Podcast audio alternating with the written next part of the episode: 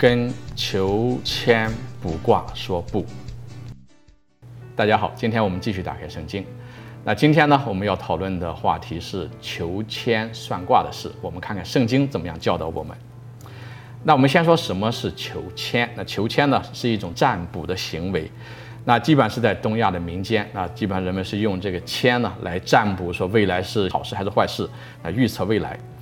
那这个求签的这个过程，它有整个的过程。那整个的这个过程里面，其实就是像偶像啊，我们这是人所创造出来的这些偶像，他们称为神明。那还有我们讲的这个算卦，算卦也是一样，是用来这个预测是这个命运。呃，未来的这个凶福还是这个呃有有没有祸等等这些事情，那基本上用的办法呢，就是按照人的这个生辰八字，再辅以一些其他的道具，比如说有的是甲骨啊，有的是这个呃铜钱呢，再根据易经的卦象，然后再做各种各样的这个呃计算，然后是做这个推演。那这个呢，我们知道说看在圣经里面，天主怎么样讲啊，关于这个占卜跟算卦的事情。这个是在《生命记》的第十八章第十到十二节，圣经这样讲：在你中间，不可容许人使自己的儿子或女儿经过火，也不容许人占卜、算卦、行妖术或魔术，或念咒、问鬼、算命和求问死者，因为凡做这些事的人，都是上主所憎恶的。那天主为什么憎恶做这些事啊？占卜和算卦是不好的。我们看人在什么时候会去占卜和算卦？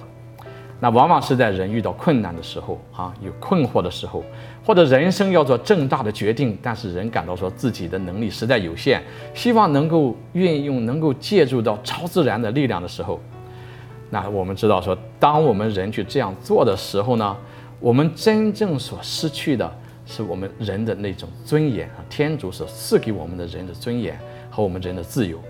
那当我们去啊、去做，那如果是求了一个啊下下签，或者是算命算了一个说不好的命啊，这个时候呢，人就会非常的担惊受怕。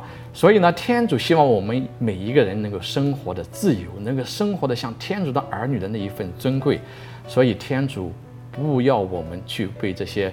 啊，黑暗的东西所束缚，而希望我们能够生活的能够非常的尊贵，而且呢，天主掌管一切的天主，他更像照顾我们每一个人都像他自己的孩子那样。所以，对于我一个基督徒来讲的话，我们非常清楚耶稣跟我们所讲的话。耶稣这样对我们讲，耶稣在马窦福音第六章的二十六节里面特别这样讲到说：“你们仰观天空的飞鸟。”他们不耕种，也不收获，也不在粮仓里囤积。你们的天父还是养活他们，你们不比他们更贵重吗？换句话说，天父那么无微不至的关怀一个飞鸟，我们人比那些要尊贵的多。天主自然会关注我们每一个人，会照顾我们每一个人。所以，我们信赖天主，不要去占卜和算卦。好，今天我们就讲到这里，下期再会，祝有平安。